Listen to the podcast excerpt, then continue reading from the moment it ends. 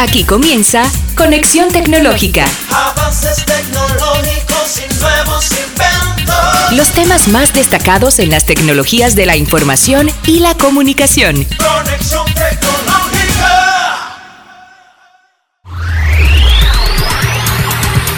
Bienvenidos a su programa Conexión Tecnológica, en otra edición, en otro, en otro día, eh, otro día de tecnología. Le damos la- las salutaciones a toda nuestra audiencia que cada semana sintonizan la 107.7 y las 3 de la tarde para hablar, para eh, nosotros hablar y ustedes escuchar y educarse en el ámbito de las TIC, tecnología de la información y la comunicación. Quiero saludar de inmediato a mi, a mi, a mi compañero de cada semana, Tomás Hernández. Hola Guido, hola amigas, amigos, estamos todos listos para conectar tecnológicamente esta tarde. Eh, estamos en vivo. Ah, Para aquellos vivo. que, ¿verdad? Estaban como especulando y que, que no, que eso va grabado. no, esto- esta conexión tecnológica va en vivo siempre. Y estamos todos, como es tecnología, estamos todos eh, conectados, estamos transmitiendo por, por eso nos dicen multimedia. Conexión tecnológica son es, es- Diferentes medios. Claro, claro, es multimedia. Así que estamos transmitiendo por diferentes medios, 107.7 FM, diferentes áreas. Y vamos a tener en nuestro segmento orientando al usuario a Moisés Saldívar Suazo, eh, desarrollador de proyectos multimedia. Va a estar con nosotros hablando un poco, eh, con no un poco, sino 25 minutos, media hora. Vamos a hablar de, de impresoras 3D para que la gente, la gente que nos escuchan y nos ven puedan disfrutar de ese tema. Tenemos noticias, como todos los sábados, muy, muy interesantes y vibrantes. Tenemos que Meta tiene una nueva supercomputadora gigante de inteligencia artificial para dar forma al metaverso. Y en Washington, Estados Unidos, presentan una demanda en contra de Google. Eso será en breve. Bueno, vamos a tener casos y cosas hoy, Tomás. Eh, Ah. vamos a hablar de metaverso también. Pero ven acá hay como un problem- problemita ahí con el metaverso. Ah, los cuestión, gigantes Cuestión están- de odio, cuestión de, de envidia. No, es cuestión de ¿De qué? dominar el mercado. Ah, bueno. Y ahí está el creador de PlayStation que dice que el metaverso es una especie, Una tontería. una tontería, algo sin sentido. ya veremos. Así que ya ustedes saben, este, estas informaciones van a estar eh, aquí en nuestra edición, difundiéndose por aquí por- o por los diferentes medios eh, que tenemos de conexión tecnológica para que usted pueda disfrutarlo. Así que vámonos de inmediato a las noticias más relevantes de la semana. Noticias en línea en Conexión Tecnológica. Bueno, y Meta, el gigante tecnológico que anteriormente le conocíamos como Facebook, reveló el lunes que construyó una supercomputadora, la más rápida del mundo, y un gigante, un sistema gigante al cual denominaron Research Supercluster o RSC. Con, oye, 6.800 unidades de procesamientos de gráficos empaquetadas en 760 módulos NVIDIA A100. Es la máquina más rápida construida para tareas de inteligencia artificial, dijo el presidente ejecutivo de Meta, Mark Zuckerberg. Ese poder de procesamiento está en la misma liga que la supercomputadora anterior, la Perlmutter, o Perlmutter, que usa más de 6000 de las mismas GPU, Graphic uh, Processor Unit, NVIDIA, y, y actualmente se ubica como la quinta supercomputadora más rápida del mundo. Meta dice que usará RSC, esta supercomputadora, para una serie de proyectos de investigación que requieren un rendimiento superior, superior, como la inteligen- inteligencia artificial multimodal que basa sus conclusiones en una combinación de sonidos, imágenes y acciones en lugar de un solo tipo de datos de entrada RSC, como le denominaron a esta supercomputadora, podría ser lo suficientemente potente como para traducir simultáneamente el habla de un gran grupo de personas que están o que hablan un idioma diferente. Dice Mark Zuckerberg que las experiencias que estamos construyendo para el metaverso requieren un enorme poder de cómputo. RSC habilitará nuevos modelos de inteligencia artificial que pueden aprender de billones de ejemplos, comprender cientos de idiomas y más. Actualmente, bueno, el término inteligencia artificial se refiere a un método para aprendizaje automático, aprendizaje profundo, que procesa datos de manera similar a cómo funciona el cerebro humano. Ahí está la nueva supercomputadora de nuestros amigos de Meta. Noticias en línea. Conexión tecnológica. En otras de las noticias de la semana, representantes de, de Washington, D.C., han empezado un proceso legal contra Google. La razón, acusan a la tecnológica por prácticas engañosas la demanda, esta demanda fue presentada por el fiscal general de Washington, D.C., Carl Racine, quien asegura que Google se encuentra violando la privacidad de los usuarios. Google hizo creer falsamente a los consumidores que cambiar la configuración de sus cuentas y dispositivos permitiría a los clientes proteger su privacidad y controlar a qué datos personales podía acceder la empresa. Google sigue vigilando sistemáticamente a los clientes y sacando provecho de sus datos, principalmente en, datos de geolocalización. Y las declaraciones falsas de la empresa, falsas, son una clara violación de la privacidad de los consumidores. Además de, del fiscal Carr, así, otros tres fiscales generales estatales tienen planeado presentar demandas en el marco de un esfuerzo bipartidista por responsabilizar a Google respecto a la privacidad. Ya regresamos. Conexión tecnológica. Casos y cosas de la actualidad tecnológica en Conexión Tecnológica. Bien, amigas, amigos, bienvenidos a Casos y cosas de la actualidad tecnológica. Y hoy tenemos el tema, el creador de PlayStation dice que el metaverso es una tontería. bueno, ¿cómo va a ser? ¿Cómo así?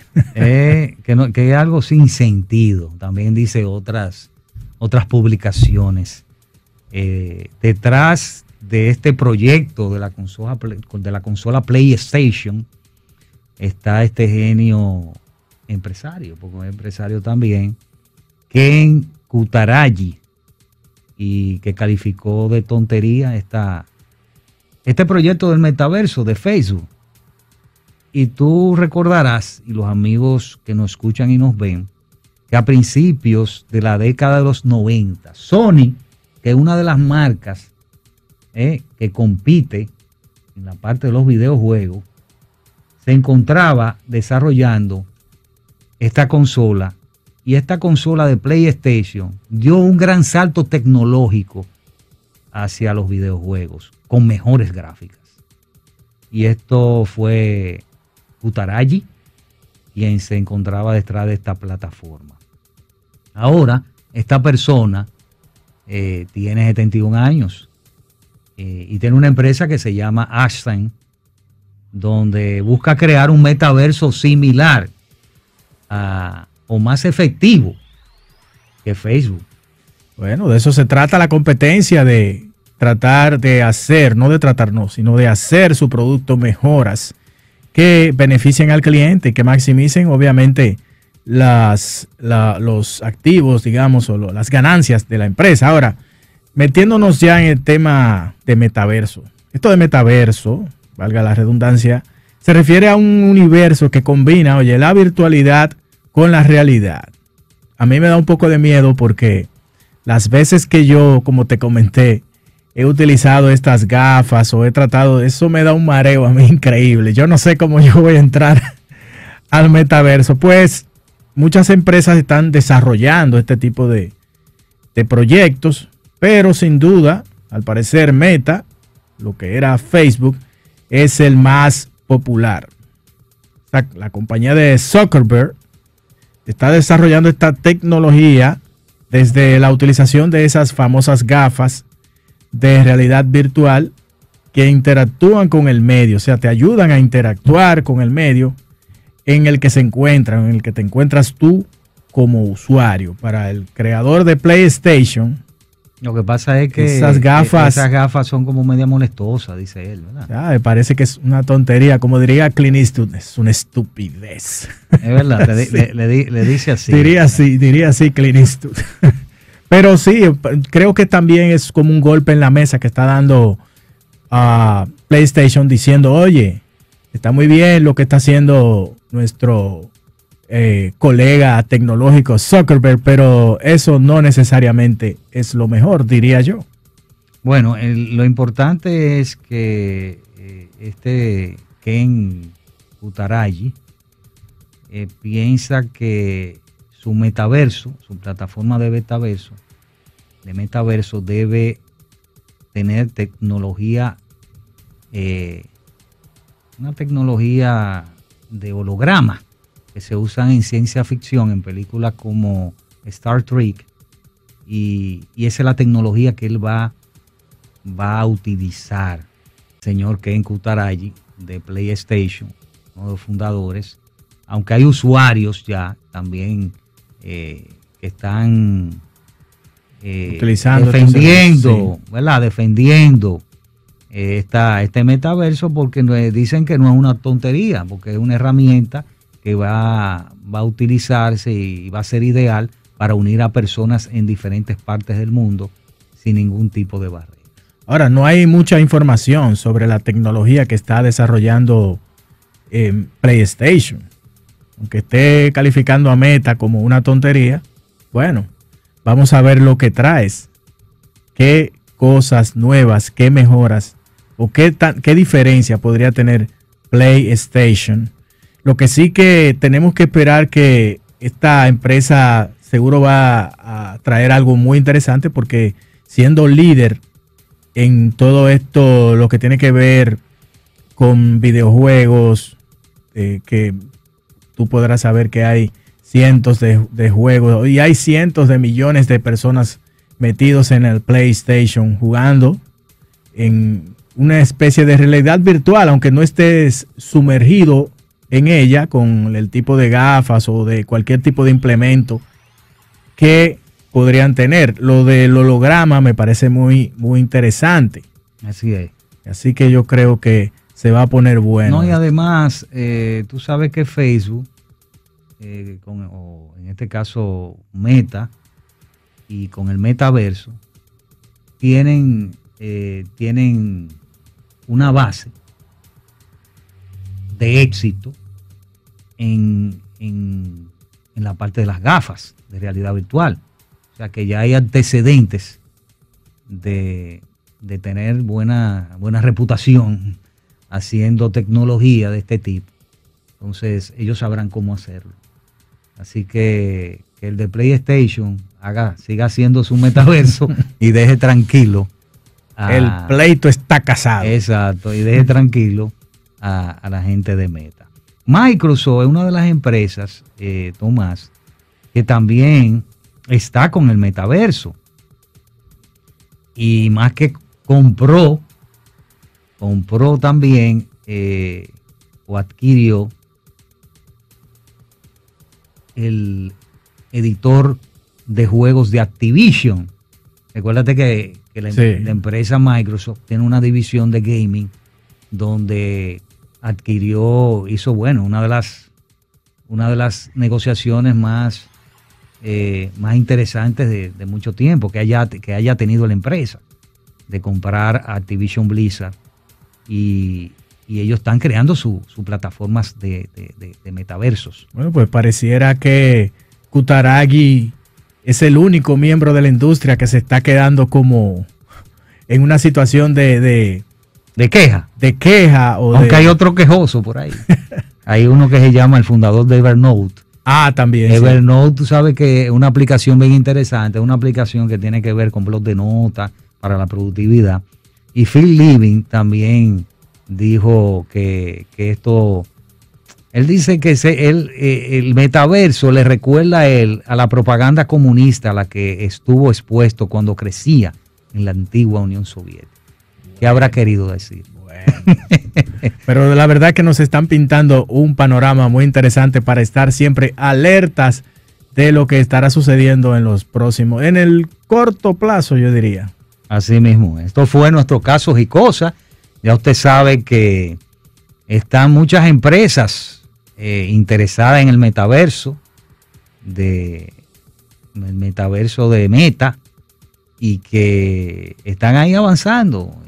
Unos y otros se atacan, pero están en la misma, en la misma, en el mismo camino de la, de la trayectoria de, de como, como Microsoft, sí. de la trayectoria que tiene Microsoft y ahora Google, eh, Apple, que son empresas que están ahí también en esa división de, de, de metaverso. Así que ya ustedes saben, después de la pausa ya venimos con nuestro segmento orientando al usuario y vamos a hablar sobre el mundo de, las de las impresoras 3D. La Ya- tercera dimensión. Así es, ahí tenemos a- con nosotros casi, ahí está esperándonos Moisés Saldívar Suazo, desarrollador de proyectos multimedia que estará con nosotros. Después de la pausa. Su contacto con el mundo de la ciencia y la tecnología en Orientando al Usuario. Continuamos con nuestro programa Conexión Tecnológica.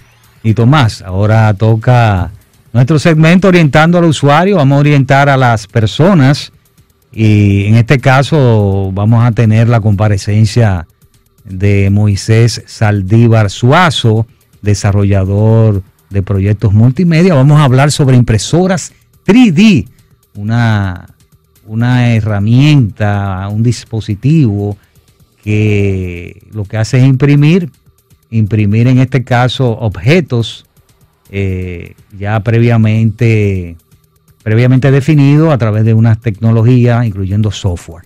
Así que vamos a recibirlo a él de inmediato, le damos la bienvenida. ¿Cómo está Moisés? Bienvenido. Muchas gracias, muchas gracias, querido hermano, Guido. ¿Cómo gracias vamos? por invitarme a tu programa, Conexión Tecnológica. Gracias, gracias por, por estar tú con nosotros y, y nada, informar sobre esta, esta tecnología de las impresoras 3D que está teniendo un auge en diferentes áreas que vamos a tocar ese, ese punto más adelante. Vamos a hablar, vamos a empezar por el principio, por el origen, como digo yo. Vamos a empezar con, ¿qué es la, impresora 3D? Vamos a empezar por lo que serían las impresoras 3D. La impresora 3D no es más que una máquina que puede, am, digamos que, hacer una copia o hacer un objeto a través de unas coordenadas que se le indican en un software de laminación, como puede ser Simplify 3D, como puede ser Cura 3D, o como puede ser ah, Prusa Slicer, que son programas de slicer que fijan un objeto que fue diseñado en una computadora a través de un software como Maya, como 3D Studio, como Fusion 360 y este diseño que tú haces en la computadora en 3D, luego lo llevas a un software de laminado de slicer como Cura, como Simplify o como Prusa Slicer. Y luego tú ese eh, G-code o el G-code que te va a dar ese programa lo llevas a una impresoras 3D. Las impresoras 3D eh, lo que hacen es leer ese formato de G-code y empiezan capa sobre capa a imprimir un material que en este caso en las impresoras Ok, mira, eh, lo que pasa es que hay dos tipos de tecnología. Tenemos la tecnología de reposición de resina, que Eso lo vamos a hablar, eso es tipo, eso es tipo de impresora. Eh, Exacto, son los tipos de impresoras. Exacto. El- tenemos la de resina o tenemos la de FDM. FDM es eh, reposición de filamento y va imprimiendo una capa sobre otra eh, y va haciendo la figura 3D. Ok, o sea, es, es una especie como de, de, como un plotter de láser, algo así. O sea, ¿puedes describir un poco Um, físicamente cómo es la impresora? Aunque en realidad yo la he visto, no la he visto así trabajando. Creo que, no sé si tendrán por ahí unas imágenes. Sí, hay unas imágenes por ahí que, que tienen que ver con, con las imágenes de apoyo. Sí. Sí, el- donde la- muestro algunas impresoras. Eh, mira, la impresora, eh, por ejemplo, las cartesianas, que son las impresoras que yo tengo, son una especie, están compuestas por una cama, una cama plana, ¿verdad? Una estructura plana eh, de base que tiene una cama que es de un vidrio que se llama borosilicato, que es un vidrio que tiene unas pequeñas perforaciones, microperforaciones, en la cual se deposita el material. Esta cama eh, en las impresoras ya modernas de ahora viene calefactada, viene de forma que la cama llega a una temperatura de algunos 100 grados, creo que la que más llega, pero con 50 60 grados suficiente para que la pieza se adhiera a la cama. Y esa impresora viene con un puente en H, entonces en la base tenemos lo que serían los ejes X y Y y tendríamos en el puente H lo que sería el, el eje Z, que es el eje hacia arriba. Entonces ella se va moviendo en los tres ejes X, Y, Z y va subiendo capa por capa hasta definir el objeto que tú mandaste a imprimir. vamos a re- resúmemelo para que la gente entienda cómo es el proceso de, de- de la impresora.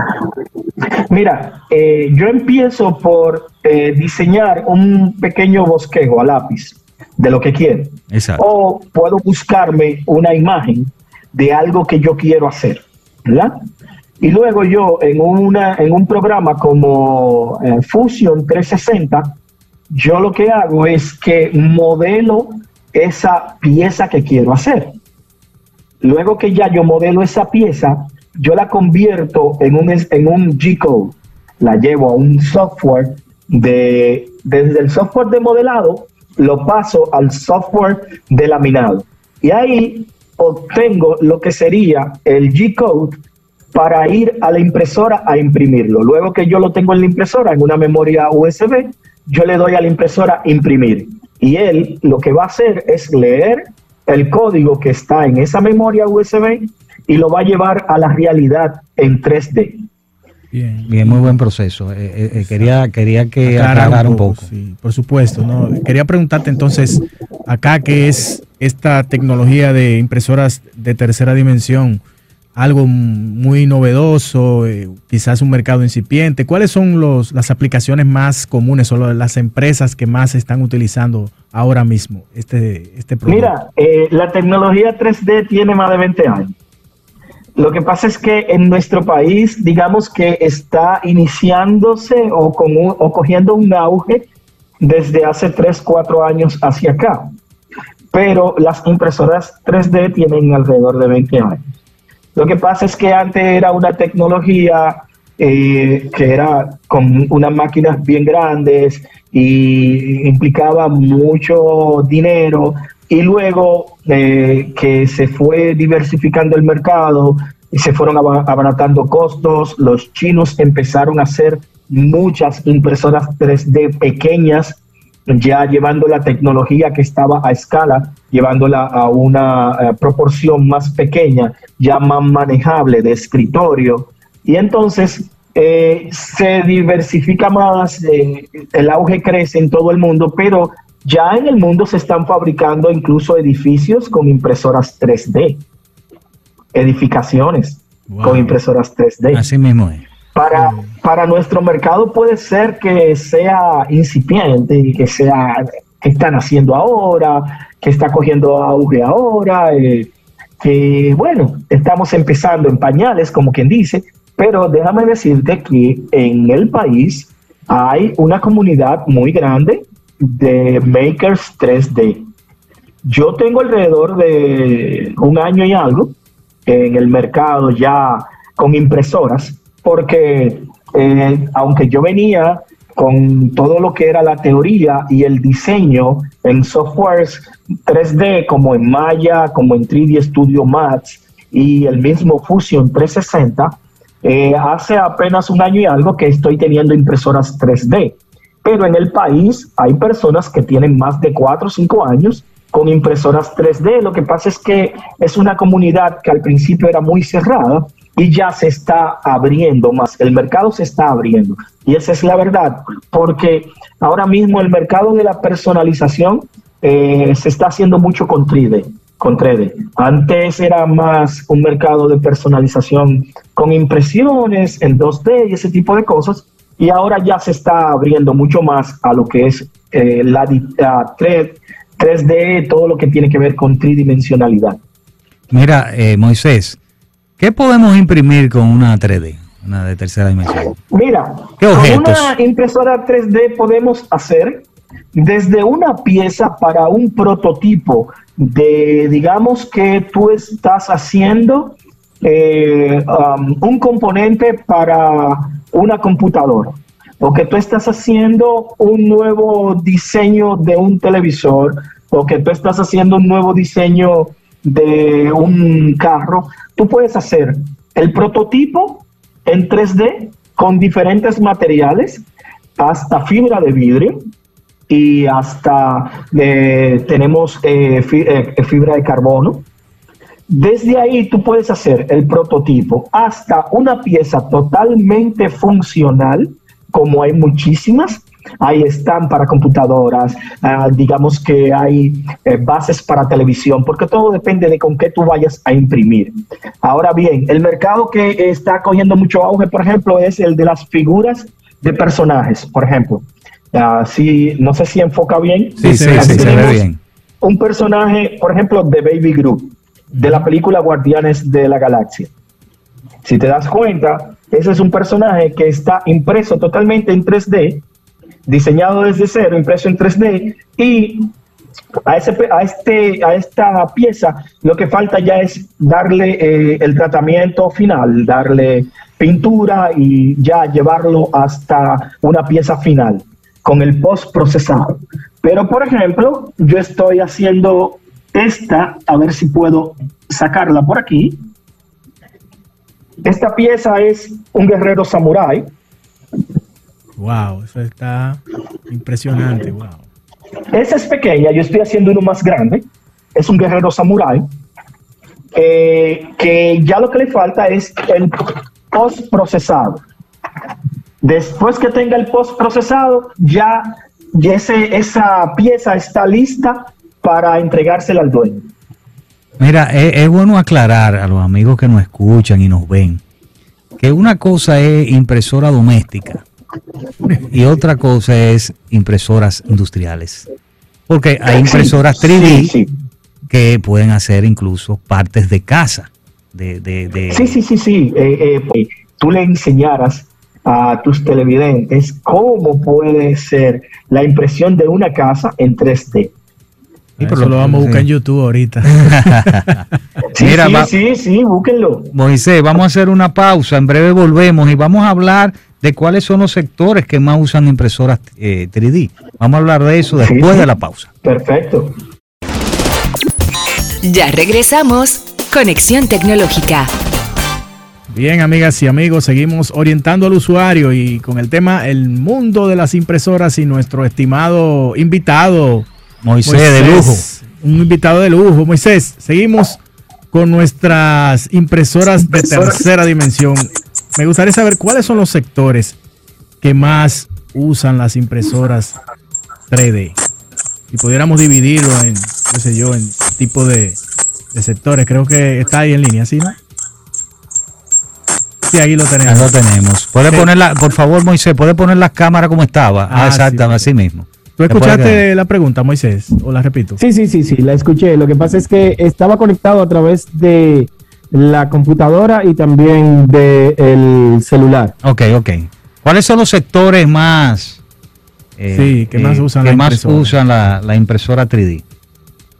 Mira, eh, las impresoras 3D se usan en muchos sectores de nuestra vida, eh, empezando por el sector de la personalización, como te dije antes, Ok. am, pasando por el sector de la salud. Ah, te mencionaba al principio que había una tecnología de impresión que era la de resina. Entonces, las impresoras de resina están teniendo mucho auge en todo lo que es eh, la ortodoncia para hacer los moldes de los dientes. Muchos cirujanos maxilofaciales y muchos odontólogos están usando la impresión de resina para hacer los moldes eh, a través de la resina, los moldes para los pacientes a través de lo que es la resina, porque tiene una mayor precisión, ya que las impresoras de resina, por ejemplo, pueden, tienen una resolución hasta de 2K, 4K, 6K, 8K.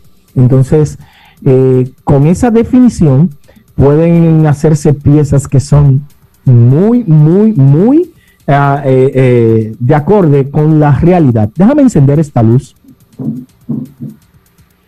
Perfecto. Perfecto. Interesante. Y está también, hablando de salud, eh, está la parte de la, de la prótesis. Eso, la Nosotros ortopedia. vimos Eso aquí, por a decir, ejemplo, eso te iba a decir. Incluso Sí. en nuestro país, el ITLA, creo que tiene un convenio con el Instituto eh, de. ah, eh, creo que es con un instituto, con el de.